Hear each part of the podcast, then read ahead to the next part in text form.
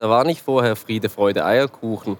Da, war, da kommt eine Geschichte von, von was, 40 Jahren kommt da rein. Mhm. Als 82 die Israelis äh, in Beirut standen, um die PLO aus, aus Westbeirut auszuräuchern eigentlich.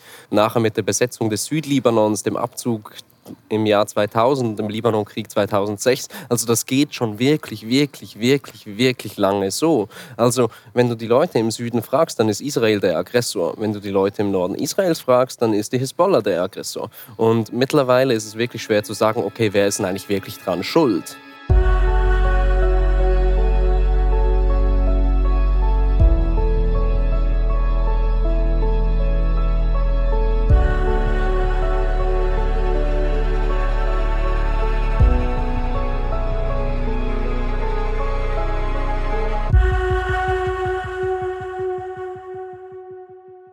Kleiner Einschub. Und zwar, in den letzten Wochen haben wir keine Werbung bekommen für diesen Podcast. Und das führt natürlich dazu, dass wir eine gewisse Unruhe entwickeln. So, was ist los? Warum wollen die Leute keine Werbung mehr schalten? Und ich habe ähm, kürzlich einen Spaziergang gemacht mit Matze Hilscher, den ihr vielleicht von Hotel Matze kennt. Und er sagte zu mir, Mensch, Thilo, das Problem an deinem Podcast ist eigentlich, dass man nicht so genau weiß, was es ist. Und irgendwie wurde mir dann ganz warm. Und ich wurde auch so ein bisschen traurig, weil ich irgendwie immer dachte, naja, muss man denn immer definieren, wie etwas ist, wie etwas bedeutet?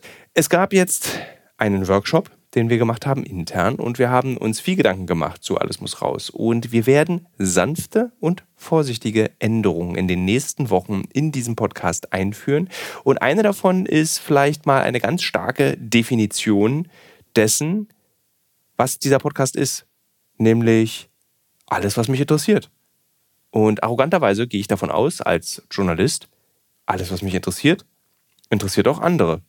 Und das ist die Idee dieses Podcasts. In dieser Folge spricht Thilo mit dem Schweizer und stolzen Besitzer des schweizerischsten Nachnamen, den es gibt, Alex Spörndli. Alex Spörndli ist, genau wie Thilo, Journalist und Filmemacher und aktuell im Libanon. Nach dem Studium des Storytelling Design für audiovisuelle Medien in Zürich macht Alex sich selbstständig und entwickelt Auftragsformate und erste eigene journalistische Arbeiten. 2020 explodiert in Beirut das Lagerhaus und Alex macht es sich zur Aufgabe, in den Libanon zu reisen und darüber zu berichten. Bis heute hält es ihn in Beirut. Seine journalistischen Schwerpunkte sind die Bereiche Korruption und organisierte Kriminalität. Liebe Hörerinnen, liebe Hörer, herzlich willkommen bei einer neuen Ausgabe des Alles muss raus Podcast mit mir, Thilo Mischke. Ich habe mich diese Woche im Libanon in Beirut mit Alex getroffen. Alex ist Journalist aus der Schweiz und wir beide haben knapp eine Stunde, dreiviertel Stunde vielleicht, darüber gesprochen, wie der Libanon umgeht mit dieser Situation nach dem 7. Oktober in Israel und im Nahen Osten. Was die Haltung der jungen Menschen im Libanon zu Israel ist und warum sich die Welt grausamerweise auf Antisemitismus und Hass auf schwarze Menschen einigen kann.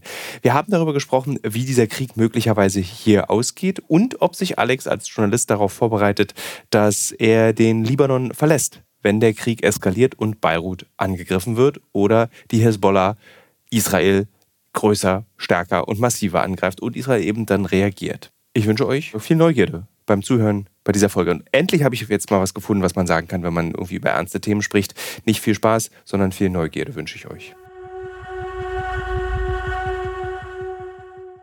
Vielleicht reden wir ganz kurz darüber, wo wir gerade sind, wer du bist, was du machst. Also wir sitzen beide gerade in, einem, in dem sogenannten Mövenpick-Hotel in mhm. Beirut. Das ist so ein legendäres Reiche-Leute-Hotel, würde ich sagen. Absolut.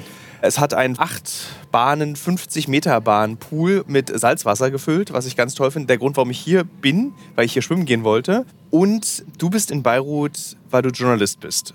Aus der Schweiz. Genau. Ist das richtig? Genau. Ich bin äh, Schweizer Journalist und Dokumentarfilmer. Mhm. Und ich kümmere mich so ein bisschen um die, ich sage jetzt mal, tieferen Geschichten, die, die Verbindungen dazwischen, zwischen den einzelnen Sachen. Während des Irakkrieg,s beziehungsweise während äh, der Islamische Staat in Irak und Syrien mhm. immer größer wurde, waren sehr viele westliche Journalisten immer in Beirut und haben dann immer so erzählt, so hier kann man sich ausruhen, hier kann man sich von den Strapazen in Irak und in Syrien irgendwie entspannen. Ist es immer noch so, dass die Leute in Beirut, die Journalisten hierher kommen, um sich im Libanon auszuruhen von den Strapazen des Nahen Osten? Oder hat sich das verändert?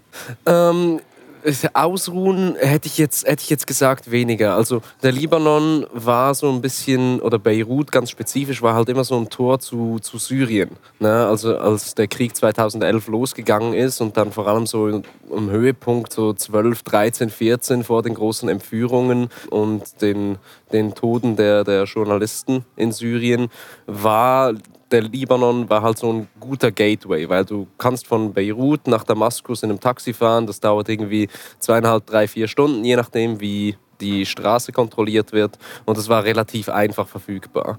Dann hast du hier natürlich die ganze Infrastruktur. Also die meisten Leute sprechen Französisch, Englisch und Arabisch und du kommst halt einfach einfach rum. Du kannst überall Alkohol trinken. Man trifft sich hier. Mhm. Und das ist schon noch äh, zu einem gewissen Teil so, aber der Nahe Osten hat halt jetzt bis vor dem 7. Oktober jedenfalls äh, stetig an Interesse verloren, an medialem Interesse.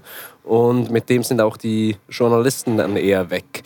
Also als dann auch der Irak sicherer wurde und der Krieg dort äh, abgeflacht ist, haben viele auch gesagt, okay, wir verlegen nach Bagdad. Ja. Und mit dem Niedergang Beiruts, also vor allem ökonomisch und ja, das Internet blieb halt immer so langsam wie in den 90er Jahren hier. Ja. Der Strom war immer noch nicht gefixt, wurde es immer anstrengender. Also auch hier zu bleiben und von hier zu berichten. Und dann haben viele gesagt, okay, wir verlegen das nach Bagdad, wir verlegen das nach Amman in Jordanien oder nach Istanbul und hm. arbeiten von dort aus. Warum bist du noch hier? Ich finde den Libanon Oder, wahnsinnig Alter, spannend. Und warum bist du noch hier?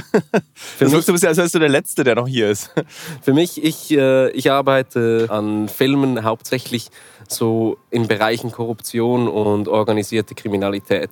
Und für mich ist es hier wahnsinnig praktisch, weil halt jeder in diese Stadt kommt. Also jede größere Organisation hat hier ihre Leute. Wir haben hier was gerade was organisierte Kriminalität angeht, haben wir hier wahnsinnig viele Leute, die irgendwo global mitmischen. Mhm. Also klar, die Hisbollah als, als größter Armed Non-State Actor sind hier, sind wirklich es kommt jeder durch diese Stadt und es ist wahnsinnig einfach, hier Connections zu machen. Kannst du mir einmal die Hisbollah erklären? Also was, ich, also ich habe dieses jetzt nach dem siebten, also ich kannte den Begriff. Ich wusste, dass es irgendwie so eine islamistische Armee ist. Ich dachte mal, das wäre die Armee des Libanon. Ich, das habe ich erst nach dem 7. Oktober verstanden, dass es nochmal so eine Armee neben der Armee eigentlich ist. Welche Rolle spielt die Hisbollah? Was ist die Hisbollah? Und hast du mit denen schon mal Kontakt gehabt? Und ist es eine schlechte Idee, in das Museum zu fahren? Nee, also ganz vorneweg, das Museum ist sicher das äh, interessanteste Museum hier im Libanon. Also es ist wirklich eines der bestdesignten und das kann ich äh, von wärmsten Herzen empfehlen, dass du da hinfährst. Das ist wirklich, wirklich lustig. Vielleicht im Moment gerade nicht so, weil es doch relativ südlich und ist das, was man jetzt als äh, Hot Zone ja. mal sagen würde, ist da dieser Hügel. Die Hisbollah ist viel mehr als bloß eine Armee neben der Armee. Also die ist einerseits ist eine politische Partei, es ist eine Art Glaubensgemeinschaft, also mhm. schiitischer, vor allem Libanesen. Es ist ein Wohlfahrtsstaat auf eine gewisse Art. Also für die Leute, die dort anhängen, organisiert die Partei auch Strom und Infrastruktur und gibt ihnen Geld oder Unterstützung. Mhm. Und gleichzeitig sehen sie sich ja auch als äh, die großen Verteidiger im Süden des Libanons. Also wenn man sagt, okay, die libanesische Armee verglichen mit äh, der Hisbollah, ist die Hisbollah viel, viel stärker. Und das ist wahrscheinlich auch, warum du das Bild hast, okay, das ist die Armee des Libanons. Mhm. Weil die sind viel besser ausgerüstet, die haben viel größere Budgets, die haben viel mehr Raketen, haben auch viel mehr Personal und sind stärker, wie sie mal 2007 oder 2008 äh, sehr eindrücklich demonstriert haben, als sie Beirut eingenommen haben für einen halben Tag. Was ist das Interesse des, des äh, libanesischen Staats, der Regierung, diese Hisbollah, also diese Gefähr also dass du zwei Armeen hast und eine, die dir belegt, 2006, 2007, du, ich könnte dich auch ganz schnell einnehmen und hier mein eigenes Ding machen. Also warum will man sowas als Staat? Ob der Staat das wirklich will, ist hm. äh, eine andere Frage. Ja. Also was der Staat hier grundsätzlich will, ist sehr fragwürdig. Ob überhaupt noch ein Staat existiert, kann man darüber streiten. Also wir sind hier in der Situation, da wir haben seit was eineinhalb Jahren keinen Präsidenten, mhm. sowas der Staat hat gar, nicht die, hat gar nicht die Möglichkeit zu entscheiden, hey, wir wollen das oder wir wollen das nicht. Also du hast nach dem Bürgerkrieg von 75 bis 90 hast du überall im Land verteilt diese bewaffneten Milizen und davon ist Hezbollah die stärkste. Und es geht nicht darum zu sagen, okay, wir erlauben euch das, sondern es ist mehr, ja, wir müssen es halt tolerieren. Wir sind hier wegen einer ganz anderen Recherche, aber wir sind darauf vorbereitet worden und haben uns selber darauf vorbereitet, dass es in den nächsten Tagen auch eskalieren könnte. Siehst du ein Eskalationspotenzial, dass auch Beirut zum Beispiel von israelischen Raketen getroffen werden kann? Es wurde, es wurde glaube ich, ein Vorort von Beirut äh, beschossen. Oder ist das Panikmache von unseren Sicherheitsleuten gewesen, die gesagt haben, passt auf, wenn ihr in den Libanon fahrt? Ähm, es ist es Also- wirkt alles so, weißt, du, es wirkt alles so mega friedlich. Mhm. So der Frühling geht los, man merkt irgendwie, dem Land geht es wirtschaftlich nicht gut. Das spürst du in Mhm. dieser Stadt, finde ich, wenn du durch diese Stadt spazierst. Aber alles wirkt so, als würde jetzt nicht anderthalb Stunden weiter südlich Raketen einschlagen. So wirkt es überhaupt nicht. Deswegen bin ich so verwundert eigentlich. Krieg, ist, Krieg ist ja immer relativ geografisch limitiert. Aber ja, es ist wahnsinnig nahe und ich denke mal, die Sicherheitsberater, also normalerweise denken die Leute ja lieber auf der vorsichtigeren Seite. Und von dem her haben sie auch recht. Also als wir gesehen haben hier am 2. Januar, als Aruri, der Nummer 2 der Hamas, hier im, in den südlichen Vororten von Beirut einfach mal mit einer Rakete weggebombt wurde, dann war das plötzlich ziemlich schnell in der Stadt. Na? So grundsätzlich hätte ich jetzt gesagt, wie es aussieht, will äh, die Hisbollah keinen, keinen größeren Krieg im Libanon. Israel, abgesehen von ein paar Hardlinern wie Yoav Galan, wollen auch keinen Krieg im äh, Libanon. Also so im Moment ist das einigermaßen contained, aber wir sehen halt parallel auch, wie die Eskalation stetig steigt. Also es kommt immer mehr dazu. Wir haben am Anfang wurden auf ein paar leere Häuser geschossen, das waren zwei, drei Salven am Tag, dann flogen mal mehr Raketen hin und her, dann hat man mal auf Gebiete gezielt, wo auch noch Leute leben, dann hat man Zivilisten in Kauf genommen, also den Tod von Zivilisten in Kauf genommen, dann hat es angefangen mit den äh, Assassinations. Und es geht halt so stetig weiter. Und wenn das halt so stetig weitergeht, kommt irgendwann der Moment, wo eine Stadt angegriffen wird, wo die Hauptstadt angegriffen wird, wo es nicht einfach nur die, äh, die Vororte sind. Wie ist denn das für dich? Wann planst du, die Stadt zu verlassen? Oder sagst du, nee, wenn es erst knallt, dann beginnt ja mein Beruf erst richtig? Ich sage jetzt mal ein bisschen, äh, ein bisschen, ein bisschen zynisch. Beirut ist, ist wahnsinnig divers. Ne? Also klar, du hast einerseits die südlichen Vororte, die schiitisch dominiert sind und wo die Hisbollah auch sehr viel Einfluss ausübt. Und dann hast du andere Regionen, die eher christlich geprägt sind und so ein paar gemischte Regionen. Und ich sage jetzt mal, wenn wir es haben wie 2006, da war der Krieg relativ limitiert auf einzelne Regionen. Und ich hätte jetzt gesagt, okay, in dem Teil in Beirut, in, in dem ich lebe, bin ich auf der verhältnismäßig sicheren Seite. Und es kommt natürlich auch von irgendwie einem ein bisschen einem Privileg her. Ich kann jederzeit sagen, okay, ich gehe. Ja. Aber was muss für mich passieren? Ich würde tendenziell schon hier bleiben, weil ja, es ist auch mein Beruf. Wie waren das vorm, wie waren die Stimmung im Land vorm 7. Oktober? Man hört ja in der Berichterstattung über den Nahen Osten, dass eigentlich keiner im Nahen Osten Interesse an einem Krieg oder an einer Eskalation hatte, weil alles war in so einer gewissen, in so einem gewissen gefährlichen Gleichgewicht. So würde ich es jetzt einfach mal nennen. Irgendwie man einigte sich, man beginn, begann wirtschaftliche Beziehungen mit Israel herzustellen. Und nach dem 7. Oktober alles anders. Wie hast du das im Libanon vor dem 7. Oktober wahrgenommen? War das genau so? Also jetzt aufs Land bezogen oder auf die Region? Äh, auf, auf, auf das Land bezogen. Also war dieses Verhältnis zwischen Israel und Libanon entspannt vom 7. Oktober? Theoretisch, theoretisch äh, war man im Krieg, ist man immer noch im Krieg, war man auch damals im Krieg. Aber ja, es war sehr, sehr viel entspannter. Also, dass an der Grenze unten geschossen und bombardiert wurde, das war mal so, ja, zweimal im Jahr vielleicht oder einmal pro Jahr. Hat Das wusste ich gar nicht. Dass das, sozusagen, dass es einfach regelmäßig einfach pro Jahr ein Ja. bis zweimal stattgefunden hat. Ja, ja, eben. Also So eine Machtdemonstration war das dann einfach. Ja, eben. Es ist, es ist eigentlich genau das. Und dann meistens war es auch sogar noch limitiert auf, diese, auf die Sheba-Farmen, die der Libanon als libanesisches äh, Gebiet sieht und von Israel besetzt wird. Aber das praktisch so ein bisschen Niemandsland. Also da schießt man Raketen und Granaten rein, wenn man ein äh, Zeichen setzen will, aber niemanden eigentlich wirklich gefährden will. Da geht es eigentlich wirklich darum zu sagen, okay, hey, äh, Leute, wir sind dann noch da. Übrigens, ja, passt du auf. Dann schießt du eine Rakete in die Sheba-Farmen. Und das ist dann auch ja am 8. Oktober passiert, als die Hisbollah dann quasi gesagt haben, hey, wir sind ja auch noch da, war die erste Reaktion, okay, man schießt ein paar Raketen in die Sheba-Farmen. Wer ist denn da der Aggressor, würdest du sagen? Sind es die Hisbollah oder ist es Israel? Oder kann man die Frage einfach nicht mehr beantworten, wer der wirkliche Aggressor in dem Fall ist? Es ist, es ist wahnsinnig schwierig zu sagen. Also äh, man muss das Ganze irgendwo aus, aus dem Kontext raus sehen, dass das nicht erst seit dem 7., 8. Oktober halt so existiert. Da war nicht vorher Friede, Freude, Eierkuchen. Da, war, da kommt eine Geschichte von, von was, 40 Jahren kommt da rein mhm. als 82 die Israelis äh, in Beirut standen, um die PLO aus, aus Westbeirut auszuräuchern eigentlich.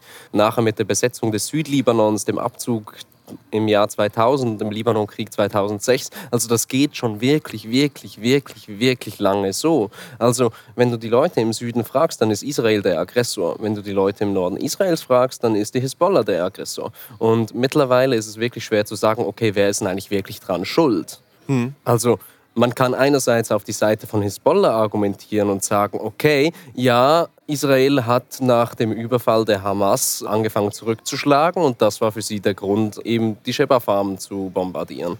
Dann kann man andererseits aus der Sichtweise Israels argumentieren und dann kannst du sagen, okay, gut, wir haben jetzt hier einen Vergeltungsschlag gemacht und plötzlich fängt die Hisbollah an, Raketen im Norden zu schießen. Ja. Also, es kommt halt immer, also man kann nicht so wirklich sagen, wer wer ist jetzt, wer ist jetzt da. Du hast ja, wenn du zum Beispiel in so Kriege guckst wie zwischen Russland und Ukraine, beziehungsweise der, der Angriff Russlands auf die Ukraine, und du fragst vorsichtig und flüsternd junge Russen, dann werden viele von denen vorsichtig flüsternd antworten, wir wollten das nicht. Das mhm. ist eine andere Generation, die das möchte. Wie ist das im Libanon? Wie, wie steht die junge Generation zu diesem Krieg? Und wie stehen die überhaupt zu Israel? Also es gibt diese Geschichten ja auch von jungen Libanesen, die nach Jordanien reisen, dann über Israel äh, irgendwo hinfliegen, dann fehlt ihnen der Stempel aus Jordanien und sie werden hier im Libanon verhaftet, weil sie offensichtlich nach Israel gereist sind. Also ist es so, ist, ist dieser Israel-Hass, ist dieser Antisemitismus in der jungen Generation auch noch verbreitet oder weniger? Nee, es ist, äh, ist schon verbreitet, obwohl ich würde es nicht, ich würde es nicht zwingend Antisemitismus nennen weil es hat eigentlich verhältnismäßig wenig mit der Religion zu tun. Es hat wenig mit dem Judentum zu tun. Es hat äh, zu tun mit dem Staat Israel, mit der Politik Israels. Mhm. Es ist eine wahnsinnige Solidarität hier mit den Palästinensern. Also klar, also man hat seit 1948, seit der Nakba, hast du im Libanon einen großen Teil der Bevölkerung sind Palästinenser, mhm. die geflohen sind aus den besetzten Gebieten, die vertrieben wurden. Genauso auch in Jordanien. Und von dort kommt diese Solidarität. Also man hat, wenn, das jetzt, wenn es jetzt darum geht, okay, äh, wie sehen wir diesen Krieg und wie sehen wir diesen Aggressor, dann äh, ist auch auf der jungen Seite der Bevölkerung ist man ganz klar auf der Seite Palästina. Aber das ist doch eigentlich irrsinnig gefährlich für Israel, weil du hast ja diese ganz, diese, in jedem dieser Länder, in den Anrainern, hast du eine sehr pro-palästinensische junge Generation, die gegen diesen Staat Israel sind.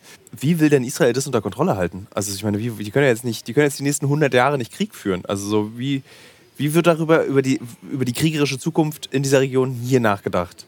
Ich weiß, ich weiß nicht mehr, wer es geschrieben hat, aber irgendwer hat es mal geschrieben, dass quasi die reine Existenz Israels, also dass dieser Konflikt, dass das Selbstverteidigungsrecht und das, das Krieg führen um die Existenz, das wiederum legitimiert die Existenz Israels, also aus israelischer Sicht. Mhm. Also dass du sagst, okay, wir existieren, weil wir kämpfen. Um wir kämpfen, weil wir existieren. Also es ist so ein, so ein Zyklus. Es ist ja ein bisschen auch das israelische Narrativ. Dieses so, wir sind hier und wir müssen uns verteidigen, weil wenn wir uns nicht verteidigen, verschwinden wir. Genau. Ja. Ganz genau. Aber ich meine, wie lange kannst du das durchhalten? Das, äh, also, das, das, äh, das ist die große Frage. Wie also lange, meine, du hast jetzt, kannst du das? Also du hast, ja, du hast ja grundsätzlich traumatisierte Israelis, du hast grundsätzlich traumatisierte Libanesen, Syrer, nicht nur wegen dieses Konflikts mit Israel, aber du hast halt einfach äh, immer und immer wieder traumatisierte Jungen und Mädchen, die hier groß werden. Gibt es denn irgendwer, wen von dem du wüsstest, im Libanon oder in Israel oder woanders, der sagt, wir müssen Frieden schließen miteinander, damit wir uns auch entwickeln können, wirtschaftlich. Also es gibt ja zum Beispiel auch große wirtschaftliche Interessen. Mhm. Oder ist es eine Illusion? Daran glaubt gar keiner mehr. Nee, es gibt, ähm, es gibt, so, es gibt so ein paar, ein paar Einzelne. Also jetzt auch wieder hier der Libanon sehr, sehr geteilt. Ne? Also es gibt das, ich sage jetzt mal, ja, das libanesisch-bergchristliche Narrativ, also wo du auch wirklich Parteien und äh, ja, jetzt so ein paar paar Insta-Outlets hast, die auf ganz klar israelischer Seite argumentieren und die sagen, ja, hey, ähm, es ginge uns besser, würde Israel den Libanon übernehmen. Aber das sind Einzelmeinungen. Also Ja. es, es, äh, du kannst es nicht so generell sagen. Aber kann man nicht gehen, würde es nicht einfach auch äh, dem Libanon besser gehen, wenn man sagt, komm, wir machen Frieden? Wenn du, wenn du, ja, also, Also, so- irgendwann es muss man, so- also man kann ja. sich halt immer weiter beschießen, aber am Ende hilft, das Einzige, was hilft, ist dieser, dieser naive Frieden, das, der, der naive Wunsch danach, dass alles wieder gut wird. Mhm. Nur so kannst du dich entwickeln. Du hast vorher aber gesagt, das fand ich ganz interessant, dass du hier nicht von Antisemitismus, sondern eher von so einer Haltung gegen den Staat sprechen wollen würdest. Aber dieser, dieser Hass auf Juden, Mhm. Ist das dann so ein europäisches Phänomen, dass, der, dass zum Beispiel man es auf diesen Demonstrationen in Berlin sieht, dieser da wirklich laut formulierte Antisemitismus, Äh, kannst, du, kannst du mich kurz äh, up to speed bringen? Genau, es, was- also was- was es gab so pro-palästinensische Demonstrationen in Berlin zum Beispiel. Mhm. Und dort wird sehr oft einfach von der Ausrottung der Juden gesprochen. Äh, die Juden müssen weg. Wenn wir die Juden getötet haben, dann ist auch Israel weg. Also da wird, gibt es diese Verquickung von Antisemitismus und Mhm. Antizionismus. Ähm, ist das hier gar, spielt das gar keine Rolle, diese Religion? Weil ich kann mir das fast gar nicht vorstellen. Kleine Einordnung. Antisemitismus kann als Ablehnung, Herabwürdigung oder Feindschaft gegen Juden verstanden werden. Das Jüdischsein steht hier im Zentrum des Feindbildes. Der Antizionismus ist eher als Ablehnung des Staates Israel zu betrachten. Der Zionismus, der hier im Zentrum des Feindbildes steht, ist eine im 19. Jahrhundert entstandene Bewegung innerhalb des Judentums, deren Ziel die Gründung eines eigenen Staates war. Dieses Ziel ist mit der Gründung Israels im Jahr 1948 erreicht worden. Zwischen den beiden Haltungen gibt es Schnittmengen, gleichsetzen kann man sie jedoch nicht. Es hat, es hat äh, also in jetzt all den Gesprächen, die ich äh, seit dem 7. Oktober geführt habe, gut, also oftmals wird äh, das Judentum mit Israel gleichgesetzt, aber es geht wirklich weniger um das Judentum als Religion, sondern um das äh, Staatsprojekt Israel. Das ist ja auch irgendwo durch, das ist ja das Narrativ. Ne? Also Israel existiert als jüdischer Staat. Ja. Also du hast die Politik und du hast die Religion und du verbindest das zu einem und du verwischst die Grenzen zwischendrin. Und dann kannst du so relativ ei- einfach argumentieren, okay, alles, was gegen den israelischen Staat geht, ist automatisch Antisemitismus. Ja. Ich finde, es ist aber ein bisschen eine vereinfachte Argumentation, weil es ist nicht zwingend das. Also gerade wenn du jetzt den Libanon anguckst mit 18 verschiedenen Glaubensrichtungen, kannst du nicht sagen, okay, das ist alles genau das Gleiche. Ich habe das Gefühl, dass es von der Perspektive des Nahen Osten aus nicht immer zwingend Antisemitismus ist. Ich habe das Gefühl, von der deutschen Perspektive aus ist dieser Antizionismus ganz schnell, ganz oft Antisemitismus. Also da wird zwar, also alleine, dass ich das jetzt schon sage, weiß ich, dass ich einen schönen Shitstorm bekommen werde bei Instagram, weil mir man, dann Leute erklären wollen, wie Antisemitismus funktioniert. Aber in den Beobachtungen, die ich gemacht habe, ist einfach oft dieser Antisemitismus mit dabei. Und ich gebe dir tatsächlich recht, das Gefühl im Nahen Osten ist ein ganz anderes, wenn du mit Menschen, da, geht, da wird einfach das Existenzrecht des Staates abgesprochen. Da wird dann argumentiert, zum Beispiel aus palästinensischer Sicht, das ist unser Land, das war mal unser Land. Dann kommst du nach Israel, da wird dann dir gesagt, na Moment mal, die Palästina Palästinenser hatten auch nie dieses Land. Das war irgendwie, wir haben es uns ja auch mal geteilt und es war eigentlich unser Land. Also da geht es wirklich so um so, eine, so einen Landanspruch. Wie erklärst du dir diesen großen Unterschied? Also dass es wirklich im Nahen Osten um Land geht und in Europa und im Rest der Welt, in der westlichen Welt, geht es oft um die Religion in, diesem, in, diesem, in dieser Debatte. Ich denke, es hat wahnsinnig, wahnsinnig viel damit, äh, also mit der Vergangenheit zu tun. Es hat mit dem Holocaust zu tun. Es hat mit der Vertreibung der Juden im Zweiten Weltkrieg zu tun. Also und dem, soweit ich weiß, korrigiere mich, wenn ich, wenn ich da falsch liege, ist, äh, ist der Antisemitismus so per se eine sehr, sehr europäische Erfindung, oder? Äh, also der Also, Antisemitismus, kommt, bei, kommt, bei mir so, kommt bei mir so 1880er Jahre, kommt jetzt bei mir auf. also schon äh, auch im 15. Jahrhundert. Also Ja. dieses, der, der Hass auf Juden ist einfach ein, ein ist, ähm, sehr beliebtes Mittel. Äh, und ich habe, also mittlerweile habe ich das Gefühl, dass der Hass auf Juden, darauf kann sich die Welt einigen. Sozusagen die Abneigung gegenüber schwarzen Menschen mit großem S geschrieben, darauf kann sich die Welt einigen und gegenüber Juden. Das sind so diese zwei Dinge, wo das ist so der gemeinsame Nenner. Ja. vieler Völker und vieler weißer Völker natürlich Ja. auch. Ähm, und der begann, was besonders bei den was, was die, also ich glaube, die Juden schon seit 2000 Jahren, würde ich sagen, existiert dieser europäische Judenhass. Judenhass. Und ich habe manchmal das Gefühl, dass dieser 7. Oktober wie so ein Ventil auch war für diesen Judenhass, dass der so kann. So, wir hatten erst Corona, wo der Antisemitismus rauskam, wo man von jüdischen Weltverschwörungen plötzlich wieder gesprochen hat Ja. und Verschwörungstheorien ähm, fabuliert hat. Und jetzt hast du diesen, diesen Judenhass, der sich hinter so einer Art, äh, aber ich bin doch ein politischer Mensch, versteckt. Ja. Und jetzt, hab- warte mal, jetzt reden wir beide, aber ohne dazu irgendeinen Punkt zu kommen.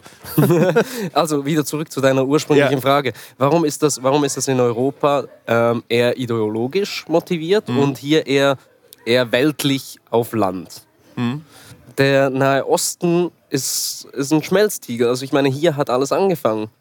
Schlussendlich. Also wenn man guckt, okay, wo kommt, äh, wo kommt die Zivilisation her? Das war im Irak, das war der, der fruchtbare Halbmond eigentlich. Und dann hast du eben äh, dieses Land, wo Milch und Honig fließt zwischen diesen zwei Bergketten, wo man jetzt sagt, okay, ist das Israel, ist das Palästina, ist das der Libanon? Es ist auf jeden Fall diese Region. Und von dem her war das auch schon immer irgendwie ein Anspruch. Ja. Also du hattest so viele Leute hier, waren das jetzt früher Religionen aus dem, aus dem Römischen Reich, waren das noch früher Religionen der beispielsweise Sumerer. Das hat sich ja alles aufeinander aufgebaut. Und irgendwo haben sich die Leute angefangen abzusplitten. Und mit Ja. dem, denke ich, kam der Landanspruch. Also, okay, wir existieren hier und ich habe schon immer existiert. Und schlussendlich bringst du das alles zurück in eine Region. Also von dem her kann ich durchaus auf beiden Seiten verstehen, dass, dass dieser Anspruch dort herrscht. Also Ja. wenn du sagst, okay, wir waren seit 2000 Jahren hier, okay, wir waren auch seit 2000 Jahren hier, Ja. waren einfach beide seit 2000 Jahren hier. Aber du kannst wegen dem nicht sagen, okay, äh, wir geben alles dem einen oder alles dem anderen. Es Und am Ende raus, am Ende sind, wir, sind sie alle die gleichen. Also es ist ja nicht so, dass die Palästinenser, also dass die Semiten, das ist ja am Ende ist es dann irgendwie doch alles eine Suppe, wenn man so ganz brutal das irgendwie äh, sich anguckt. Ja. Hast du das Gefühl, dass die junge Generation im Libanon sich auch religiös radikalisiert? Also das, ich meine, die Hisbollah ist ja auch, hat ja ein re- religiöses Motiv. Ähm, oder hält sich die Jugend im, im Libanon davon fern? Religiös hätte ich, jetzt, hätte ich jetzt nicht zwingend gesagt. Also es ist ein konservativer Staat und Religion hat eine große Rolle, aber die Radikalisierung hier ist politisch. Das äußert sich wie? Das äußert sich durch die Unterstützung der palästinensischen Sache. Also das hat wahnsinnig radikalisiert. Leute, die vorher waren so, ach ja, okay, ja, Politik interessiert mich so ein bisschen weniger. Gut, ja, die Palästinenserfrage, äh, ach, denken wir mal an einem anderen Tag drüber nach, haben angefangen, darüber nachzudenken, haben angefangen, sich damit zu beschäftigen, haben angefangen, Positionen zu vertreten und Vereinzelte sind dann auch, sind dann auch zu den bewaffneten Gruppen gegangen. Ja. Also das vielleicht so als kleiner Seitenexkurs. Die, die Lage hier im Libanon, jetzt hier im Mövenpick Hotel etwas weniger als, als anderswo, diese wahnsinnige Armut, die herrscht, diese ungerechte Verteilung zwischen Arm und Reich, das ist eigentlich der große Treibfaktor hinter Radikalisierungen und eigentlich der Grund, warum Leute überhaupt sagen, okay, ich gehe für jemanden kämpfen. Letzten Endes wärst du eine Art Söldner, weil äh, ja, du kämpfst, jemand gibt dir Geld für. Was verdient man bei der Hisbollah? Weißt du Das das? weiß ich ehrlich gesagt nicht, aber das ist interessant. Ich, Ja. nehme, an, ich nehme an, verhältnismäßig gut. Wahrscheinlich jetzt nicht so gut, als hättest du einen fixen Job irgendwo im Ausland, aber äh, ich hätte jetzt gesagt, für libanesische Verhältnisse relativ okay, vor allem aus verarmten äh, Verhältnissen. Ich stelle es mir so ein bisschen vor wie beim, äh, wahrscheinlich wie bei Hamas oder beim Islamischen Staat, bei diesen ganzen Milizen und bei diesen ganzen Armeen, dass du dann so ein Gehalt bekommst, das wenig ist, aber in armen Regionen reicht es zum Überleben. Genau, genau. Also ich hätte jetzt, ich hätte jetzt gesagt, vielleicht So zwischen 80 und 120 Dollar, ist meine Vermutung. pro Monat. Ja. Mehr oder Ich hätte, weniger? ich, hätte gesagt, ich hätte gesagt schon ein bisschen mehr. Okay. Also vor allem, es kommen natürlich auch wahnsinnige Ergänzungsleistungen dazu bei der, bei der Hisbollah. Also die haben, haben wirklich ein, äh, die haben zynisch gesagt, wahnsinnige Work-Benefits. Okay. Also beispielsweise, wenn, wenn jetzt du als Kämpfer stirbst in Syrien oder du wirst jetzt äh, im Süden des Libanon von einer Granate getroffen, dann ist der ganze Rest deiner Familie wird von der Hisbollah durchgefüttert für den Rest des Lebens. Das sind so eine Art Märtyrerrenten. Ah, so ich, man sieht, in, man sieht in, in Beirut auch manchmal an so Plätzen, so, da steht so ein, ein arabischer Name und dann äh, der Märtyrer so und so Platz. Sind das Hisbollah-Kämpfer, die dann so einen Platz bekommen? Mm, Nee, nicht, nicht zwingend Hisbollah. Okay. Nee, nee, also es ist ja eigentlich fast jeder hier Märtyrer. Ja. Also es ist wahnsinnig einfach, hier Märtyrer zu werden. Also es reicht auch, wenn du als ausländischer Journalist irgendwo auf einem Hügel stehst und äh, stirbst, äh, dann bist du nachher auch ein Märtyrer. Auch wenn du es gar nicht willst. Auch wenn du es gar nicht willst. Kennst du Menschen, die für die Hisbollah gekämpft haben? Nicht so offen. Also nicht, dass ich, ich habe nicht jemanden, der sagt, ja, nee, ich war für die Hisbollah in Syrien ja. von dann und dann und habe in diesem und diesem Gefecht gekämpft. Es gibt einige Leute, von denen habe ich die Vermutung, ja. dass sie da waren. Aber die würden das nie so offen sagen. Das ist interessant, dass es diese ganz öffentliche Armee gibt, die dann aber trotzdem geheim agiert. Die ist nicht öffentlich. Die für mich ist die total. Für mich nein, ist so nein, nein, nein. Das ist alles äh, wahnsinnig, wahnsinnig abgedeckt. Also auch an den, äh, an den sehr, sehr einzelnen äh, Paraden, die sie machen. Da sind Eben. alle nur maskiert. Also du siehst sehr, sehr wenig. Wer präsenter sind, sind die, äh, sind die Hisbollah-Pfadfinder tatsächlich. Was sind denn die Hezbollah Pfadfinder? Das ist eine, das ist eine Pfadfinderorganisation. Das ist eine Jugendorganisation für. Ja, also. Kann man da mit? Kann man da hin? Ja, ja, kannst du hin. Also am besten kommst du nochmal für Ashura nach dem Ramadan. Es äh, wird so wahrscheinlich im äh, Juli irgendwann sein kannst du nochmal nach Beirut kommen und dann zeige ich dir Ashura, zeige ich dir die Hisbollah-Pfadfinder. Und was, was will die Hisbollah? Will die ein, ein riesiges libanesisches Reich oder wie, was, was, was möchte die? Nein, die Hisbollah, die will, äh, die will ihren Einfluss behalten. Also es ist wahnsinnig lukrativ, so einen Staat zu führen. Ne? Also ja. vor allem, wenn du einen Staat führst und du bist eigentlich keine Staatsmacht, aber du hast halt all diese Infrastrukturaufträge, du hast all diese, du hast all dieses Geld, wo irgendwo reinfließt, du hast all diese Macht, du hast all diese Möglichkeiten, deine Taschen auch zu füllen. Das ist wahnsinnig lukrativ und das wollen sie behalten. Also wenn die Hisbollah von Israel bekämpft werden sollte oder von der internationalen Gemeinschaft, können noch mehr Menschen daran Interesse haben, dass es keine Hisbollah gibt, dann geht es eigentlich gar nicht um das Retten des libanesischen Staats oder das Retten religiöser Werte im Libanon, sondern eigentlich geht es darum, dass sie ihre Wirtschaftskanäle weiter betreiben können als Hisbollah. Ja. Also ich meine, sie sind bekanntermaßen auch in organisierte Kriminalität verwickelt. Also ist am Ende das Motiv der Hisbollah auch wieder Gier. Da ist gar kein... Wie bei allen. Wie bei allen. Also, das hast, du, das hast du überall. Also, das siehst du bei, bei sämtlichen Regimen. Die können noch so demokratisch sein. Es geht schlussendlich immer um Macht, um Gier, um wer kriegt die Verträge, wer verteilt die Verträge, wer kriegt das Geld, wer verteilt das Geld. Es geht schlussendlich immer um das. Und die Interessen der Bevölkerung, das ist jetzt vielleicht ein bisschen eine pessimistische, pessimistische Sichtweise, ja. die ich da habe, aber die Interessen der Bevölkerung, die kommen dann relativ weit unten. Also, das, also es, ich meine, das kann man ein bisschen auch über Netanyahu sagen. Es geht ihm ja weniger um das Interesse der Bevölkerung. Sonst als würde die auch nicht so demonstrieren gegen ihn. Genau, ja. genau. Also der macht das weiter, weil er hat ja nicht wirklich einen Ausweg. Ne? Also kaum ist dieser Krieg vorbei, steht Netanyahu vor Gericht.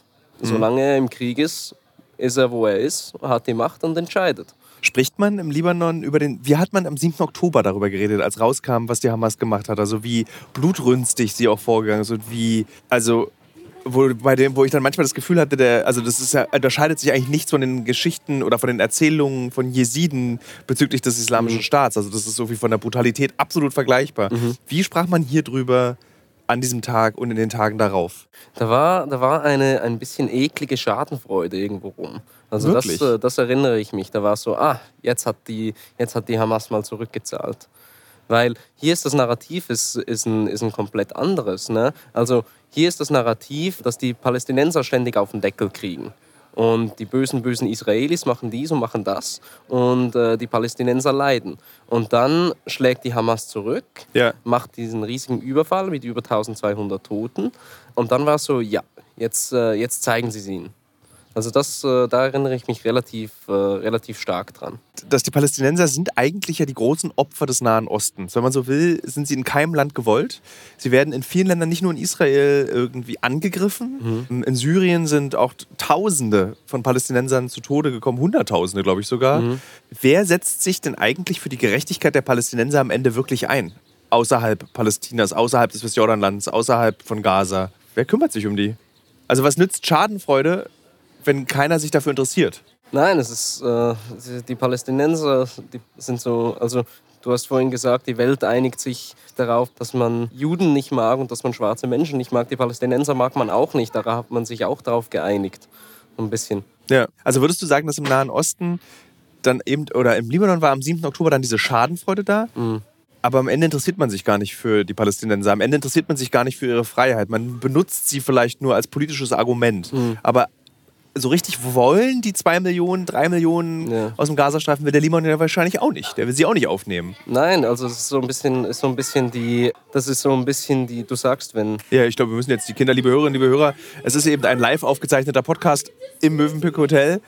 Äh, wir müssen den Kinderlärm, der ja Kinder, nee, was wie, wie der Spruch, Kinderlärm ist Zukunftsmusik. So, so geht der. Kinderlärm ist Zukunftsmusik. Okay. Und jetzt ist die Zukunftsmusik gerade ins Restaurant reingegangen.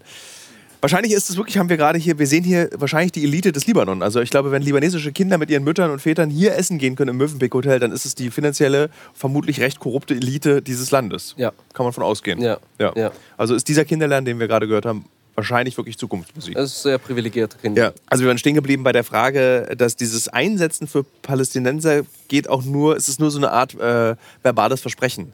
Es Dieses- ist, ja, Ja. ja. also es, es ist, um, um Solidarität zu zeigen. Ja, schlussendlich sagt die Mehrheit der arabischen Staaten, sagt, okay, ja, nein, die Palästinenser sind uns wichtig und ja, wir kümmern uns drum und äh, die, die armen, armen Palästinenser. Und dann, äh, wenn es hart auf hart kommt, macht dann trotzdem niemand mit. Also dann hast du Ägypten, die Grenzen dicht machen. Riesengrenzen dicht du hast machen, ja. Jordanien, wo der König die halbe Armee an, an eine Grenze stellt, nur um zu schauen, dass da ja keiner rüberkommt. Ja. Du hast im Libanon die Palästinenser, die seit ja, 1948 in Camps leben. Ja. Also wirklich in fucking Camps mit Zelten. Okay, nicht mehr, aber immer noch zu ähnlichen prekären Ja. Bedingungen. Das gleiche gilt für, für Jordanien, wo Palästinenser auch, obwohl sie 50 Prozent, fast 50 Prozent, glaube ich, der Bevölkerung ausmachen, immer noch Bürger zweiter Klasse sind. In Syrien ebenso. Schlussendlich setzt man sich nur verbal dafür ein. Ist man sich dieser Verlogenheit bewusst? Sind die Menschen sich, also erster Teil der Frage und zweiter Teil der Frage, was ist das Problem mit den Palästinensern? Was, was, was haben, ich verstehe gar nicht, also was haben die, also warum will Ägypten sie irgendwie in die staubigste Ecke Ägyptens stellen? Warum akzeptiert Jordanien sie nicht als Bürger ihres Landes? Äh, warum werden sie in Syrien umgebracht während des Krieges und irgendwie wie die Fliegen sterben sie? Warum sind sie im Libanon äh, immer noch in Flüchtlingslagern seit 1948? Also ich verstehe das gar nicht. Probier es ein bisschen auf Europa umzumünzen. Also, wenn du jetzt sagst, okay, wir haben, wir haben jetzt äh, diese Gruppe aus Ost- oder Westeuropa, whatever, die vertrieben werden und die kommen zu dir ins Land. Dann hast du genau die gleichen Argumente, wie auch die rechten Parteien in, äh, in Europa fahren. Ja, aber ey, die sind anders, Kriminalität, die nehmen uns unsere Jobs weg. Das sind alles die gleichen Argumente. Das ist so es, ist, es ist diese Grund, grundmenschliche Xenophobie. Die muss nicht mal groß regional sein. Das kann ja auch zwischen zwei Dörfern existieren, Ja. die noch irgendwo im gleichen Bezirk sind, dass du sagst, ja, die aus da, keine Ahnung, aus diesem Kaff sind irgendwie ein bisschen komisch und ah, ja, die, keine Ahnung, die riechen irgendwie weird. Ja. Ist das ist genau das? Ist genau das? Das ist so krass, weil es kostet einfach Menschenleben. Und zwar Hunderttausende. Genau. Und, Und dann, dann gießt du noch Öl ins Feuer, wo du sagst, literal, du gießt literally Öl ins Feuer, wo jeder irgendwie einen Teil davon haben will. Unsere ganze Wirtschaft läuft drauf. Wir sind mega, mega, mega fokussiert auf dieses Öl, auf dieses Gas und das muss alles irgendwie funktionieren. Und dann hast du eben die Interessenskonflikte. Und dann hast du Mächte von der Seite, Europa, die USA, Russland, China, die irgendwo noch mitmischen und sagen, okay, hey, jetzt hier, ihr müsst gucken. Und das Ja. macht die ganze Geschichte auch nicht einfacher. Wenn dieser Konflikt so lange schon schwelt, so lange vor sich hin lodert, wie konnte das passieren, dass in den letzten Jahren bis zum 7. Oktober das Interesse an dieser Region journalistisch nachgelassen hat? Ich habe das ja auch gespürt. Also wie oft war ich hier zwischen 2016 und 2020 und dann bis Corona? Das letzte Mal war ich in Syrien, ich glaube, 21 und dann nie wieder irgendwas. Du hast in Nordsyrien. Genau, in Kamischli. Und man fragt sich so, wenn diese Region so relevant ist für eigentlich für die Geschicke und Geschehnisse der Welt, wieso interessiert sich keiner mehr dafür oder so wenig Leute dafür? Weil es so kompliziert, kompliziert ist? Es ist wahnsinnig kompliziert. Ja. Es ist wahnsinnig kompliziert. Aber eben, das, das kommt davon, dass du hier halt wirklich seit, was, 40.000 Jahren Menschen hast. Ja. Also, die sich hier entwickeln, die sich hier abspalten, die sich hier wieder zusammenfinden, dann wieder abspalten, äh, muss mal einer einen Überblick behalten. Also, das verstehe ich schon. Da ist es, da ist es einfacher, sich darauf zu fokussieren, okay, ja, dieses Virus, das wir da haben, okay, welche Iteration und welche Mutation sind wir jetzt genau und ach, was sagt, das, äh, was sagt die Gesundheitsbehörde, was Ja. wir jetzt da machen sollen. Es ist halt einfach einfacher. Und der Nahe Osten, die, die Region so zu erklären, dass, als, würdest du, als würdest du einen ganzen Kontinenten versuchen, in einen Satz reinzu, reinzukriegen. Als jetzt dieser klassische Zynismus, den eigentlich fast alle Journalisten und Journalistinnen in sich tragen, Hm. glaubst du, dass das eine Region sein wird, die irgendwann in Frieden leben kann oder zumindest in friedlicheren Zeiten? Oder glaubst du, das ist eine Region, die sich immer und immer wieder wie so ein alter Öllappen an sich selbst entzündet? Wie überall, also wo auf der Welt gibt es eine Region, die ständig in Frieden lebt? Island. Ja, gut. Der- der- denen, bricht, denen bricht die Insel auseinander. Ja, stimmt. Ich, äh, ja, ja, Ja. auch wieder, auch wieder eine, eine eher, ein eher dunkles Bild, aber ich denke, das, das gibt es nicht. Also Konflikte sind, sind grundmenschlich. Da, ich denke nicht, dass, dass sich da irgendwie was ändern wird. Hast du jemals, hast du in, nach dem 7. Oktober, das interessiert mich wirklich, du hast erzählt, dass da so eine gewisse Häme hier existierte, aber gab es auch Leute, die gesagt haben, oh furchtbar? Gab es Leute, die sich öffentlich dazu geäußert haben, so, ey, Streit hin oder her, sowas darf es nicht geben, sowas darf nicht passieren? Nein, also vor allem als politische Äußerung wäre das absoluter ja, politischer Suizid, wenn du das sagen würdest. Klar, vor dem Hintergrund Menschenleben, ja. Privat, in privaten Gesprächen, ja. Also, dass es furchtbar, dass es furchtbar ist, das wurde, das wurde angenommen, wurde kommuniziert, weniger öffentlich und in Talkshows, halt eher privat und hinter vorgehaltener Hand. Aber es ist jetzt nicht eine öffentlichkeitstaugliche Meinung hier. Glaubst du, dass die Region so schwer zu befrieden ist, weil eben genau sowas nicht möglich ist, dass Mitleid, da hier geht es ja wirklich einfach um Mitleid und Empathie, der Region irgendwie in den letzten 40.000 Jahren genommen wurde? Das Verständnis dafür, dass der Feind, also dass man auch für den, den Schmerz des Feindes mitfühlt. Das ist eine interessante Frage, weil die Empathie existiert auf der, auf, ich sage jetzt mal auf der Seite, wo du deine Sympathien trägst. Weil ich würde, eine, einen Zusatz noch, weil ich würde zum Beispiel sagen, dass in Israel es ja eine öffentliche Debatte gibt über Empathie für die Menschen in Gaza.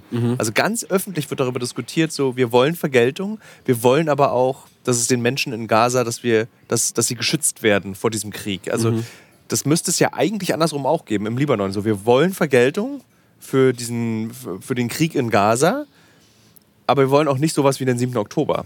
Also wenn du, wenn du, ähm, ich weiß, ich weiß, was du meinst. Es ist nicht so, es ist nicht so eine öffentliche Diskussion. Krass. Also ich kann mich erinnern, wir waren Anfang des Krieges, waren wir ziemlich viel im Süden unten und haben mit Leuten gesprochen, die damals noch nicht vertrieben wurden. Und die haben auch gesagt, so hey, ja, hoffentlich fangen sie jetzt nicht an, auf Zivilisten zu schießen. Wie viel jetzt davon motiviert war, dass immer Auge um Auge und Zahn um Zahn ist, ist fraglich. Aber es war quasi, okay, hey, sobald es anfängt, Zivilisten zu kosten, dann wird's haarig. Also dieses Bewusstsein war schon irgendwo da. Aber die Sympathien liegen ganz klar auf palästinensischer Seite und äh, die 30.000 Palästinenser, die im Gazastreifen umgekommen sind, kriegen mehr Sympathie als die 1200 Israelis vom 7. Oktober. Das äh, ist so. Und das ist doch eigentlich ein Beleg dafür, wie entmenschlicht diese Region, dieser Teil der Welt geworden ist, dass man Sympa- Sympathien zu Menschen aufwiegt anhand daher, wo sie herkommen. So, das ist doch eigentlich total pervers. Das ist doch total furchtbar. Ja, aber das, äh, das hast du überall. Also ich Ja, meine, wenn ist- du, ja, wenn du, wenn du, zurück, wenn du zurückdenkst an die europäische Meinung zum Zweiten Golfkrieg. Also gut, äh, 9-11, furchtbar. Und anschließend so und so viele Tote im Irak. Also dafür, es zeigt alleine schon der Fakt, dass das europäische Verständnis weiß, okay, äh, dreieinhalb, 4.000 Tote bei 9-11 und großes Fragezeichen bei den Toten im Irak, im darauffolgenden Irakkrieg. Das zeigt ja schon relativ krass, wie entmenschlicht wir auch in Europa sind, was Konflikte angeht. Ja. Und wie sehr wir unsere Empathie aufteilen nach, okay, mit dieser Seite sympathisiere ich mehr, mit dieser Seite sympathisiere ich weniger.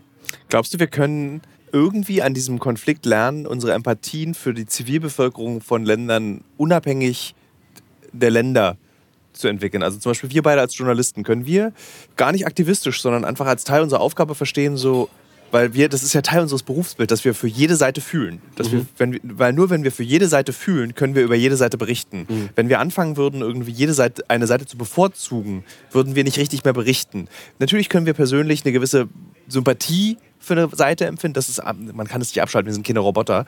Ähm, aber glaubst du, dass es eine ganz wichtige Aufgabe von uns sein wird, zu lehren, ohne zu belehren, was es heißt, für Zivilisten zu fühlen? Absolut. Also ich denke, das, äh, bei uns gilt es umso mehr, weil wir, weil wir äh, quasi die Narrative erschaffen. Ne? Aber grundsätzlich wäre es eine wünschenswerte Qualität für alle Menschen, dass man sagt, okay, wir nehmen jetzt das mal raus und wir fühlen auf beide Seiten und nehmen die Empathie von beiden Seiten. Mhm. Weil letzten Endes bekriegen sich Menschen. Also das ist Homo sapiens auf der einen Seite und Homo sapiens auf der anderen Seite. Ja. Ne? Also es ist jetzt nicht so, als würden wir gegen Aliens kämpfen, wo du sagst, okay, ja gut, die kommen wirklich von woanders. ne? ja. Es wäre sehr wünschenswert, wenn wir, wenn wir uns da reinfühlen könnten auf beide Seiten und sagen könnten, okay, jetzt nehmen wir uns mal zurück und Empathie sollte geteilt werden. Liebe Hörerinnen, liebe Hörer, ich will am Freitag in der Folge, die wir auch hier im Libanon aufnehmen, äh, mit meinem Gesprächspartner Martin genau darüber sprechen. Ihr kennt Martin. Martin war schon mal Gast in diesem Podcast. Er saß 48 Tage in einem Foltergefängnis in Syrien. Und hier auf dieser Reise ist etwas passiert, was das, was wir beide gerade besprochen haben, Alex und ich, belegt. Und zwar saßen ein syrischer Mann 28 Jahre alt, und Martin, 31 Jahre alt, ein deutscher Mann, gegenüber und haben wegen eines Folterers beide gleichzeitig geweint. Es spielte keine Rolle, wo der eine herkam, es spielte keine Rolle, wo der andere herkam. Das Leid dieser beiden Personen war identisch. Und ich glaube, das müssen wir uns häufiger verinnerlichen. Das müssen wir häufiger, wenn wir anfangen, Partei zu nehmen für irgendwas in einem Krieg, mehr verstehen, glaube ich. Und ich sage immer, wenn du Partei nimmst in einem Krieg, dann hat die Propaganda der anderen Seite gewonnen. Deswegen entscheide dich am besten gar nicht, irgendwas irgendwie zu sagen, sondern guck dir einfach das an. Das ist immer so meine grundsätzliche Haltung dazu. Äh, jetzt wollte ich gar nicht so belehrend hier am Ende sein. Aber vielen Dank, dass ihr zugehört habt, liebe Hörerinnen und Hörer. Alex, dass du spontan Zeit hattest, mit mir über dieses Thema zu sprechen.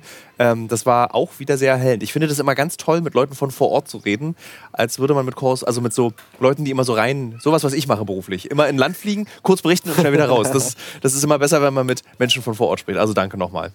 Sehr gerne geschehen. Danke für das Gespräch, war wirklich toll.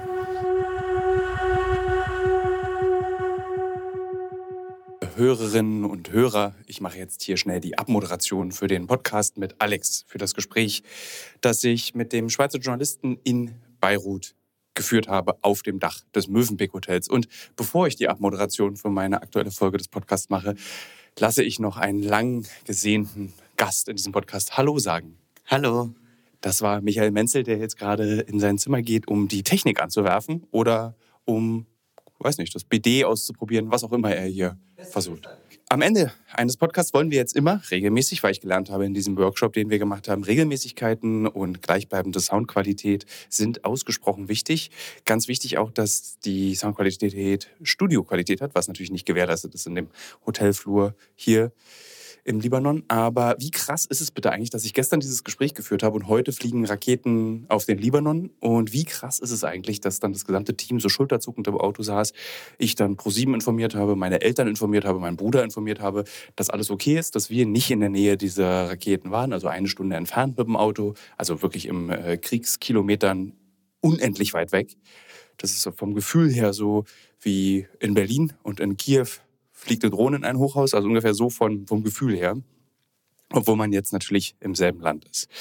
Aber ich habe ja mit Alex alles besprochen, oder zumindest vieles besprochen. Ich habe viele naive Fragen gestellt, weil ich wirklich nicht viel weiß über die Hezbollah. Ich weiß wirklich nicht viel über den Libanon. Ich weiß eigentlich gar nichts über dieses Land, das viele meiner Kolleginnen und Kollegen als Ruheort geschätzt haben und schätzen und äh, bin dankbar dafür, dass ich über die Pfadfinderbewegung der Hezbollah gelernt habe und von Alex eingeladen wurde, mit ihm dorthin zu gehen. Jetzt ganz zum Schluss. Eigentlich war ja früher immer der Scherz, ich mache so Tschüss und dann kommt gleich was. Das spare ich mir jetzt. Wir sind jetzt alle erwachsen geworden. Ähm, die Kulturtipps. Ich habe das neue Buch von Iona Hartmann gelesen. Das hat mir okay gefallen. Das ist die Wahrheit. Ich fand es jetzt nicht sensationell krass, einen wirklich wichtigen Beitrag der deutschen Literatur. Ich fand es aber auch nicht furchtbar, sondern ich fand es irgendwie gut, ein weiteres Mal darüber zu lesen, wie es ist, wenn man aus der Kleinstadt nach Berlin zieht. Und ähm, irgendwie hatte ich das Gefühl, das sind so wie literarische Tweets, die Kapitel in diesem Buch. Und das hat mir gefallen. Das äh, tat nicht weh und es hat mir Freude bereitet. Zurzeit habe ich keine Kraft zum Videospiele spielen, deswegen kann ich keine aktuellen Videospieltipps geben und ich bin kein Musikjournalist, deswegen kann ich auch nichts zur Musik sagen. Deswegen hören wir uns alle am Freitag. Ich habe mich noch nicht ganz genau entschieden, und das ist, glaube ich, das Problem dieses Podcasts, warum wir auch äh, so große Schwierigkeiten in diesem Jahr, zumindest letztes Jahr war das überhaupt kein Problem, äh, Werbung zu finden. Man weiß nicht so richtig, was das ist. Also ich kann nicht mal euch versprechen, was am Freitag für eine Folge kommt. Rede ich nochmal mit Martin, der im syrischen Foltergefängnis saß, den ich ja schon mal als Gast habe, der eine der erfolgreichsten Folgen hier in diesem Podcast gestaltet hat. Oder rede ich mit Michael Menzel, mache eine Quatschfolge. Oder nehme ich eine Folge, die ich vorher aufgezeichnet habe. Also... Hm. Dieses Konzept dieses Podcasts ist schwer zusammenzufassen, aber irgendwie habe ich auch gar keine Lust, das zusammenzufassen. Ich will es gar nicht festlegen. Ich weiß gar nicht, wie seht ihr das? Wenn ihr eine klarere Struktur und eine klarere Linie in diesem Podcast wollt, dann abonniert doch bitte die Alles muss raus Podcast-Seite auf Instagram und schreibt uns das dort in den Nachrichten. Wir würden uns sehr darüber freuen, wenn ihr uns helft, diesen Podcast so zu gestalten, dass wir endlich wieder Werbekunden haben. Bis Freitag.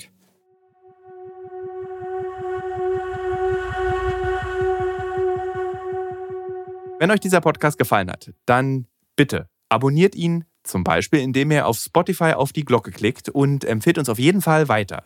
Ihr möchtet uns Feedback, Lob oder Kritik schicken oder habt einen Themenvorschlag?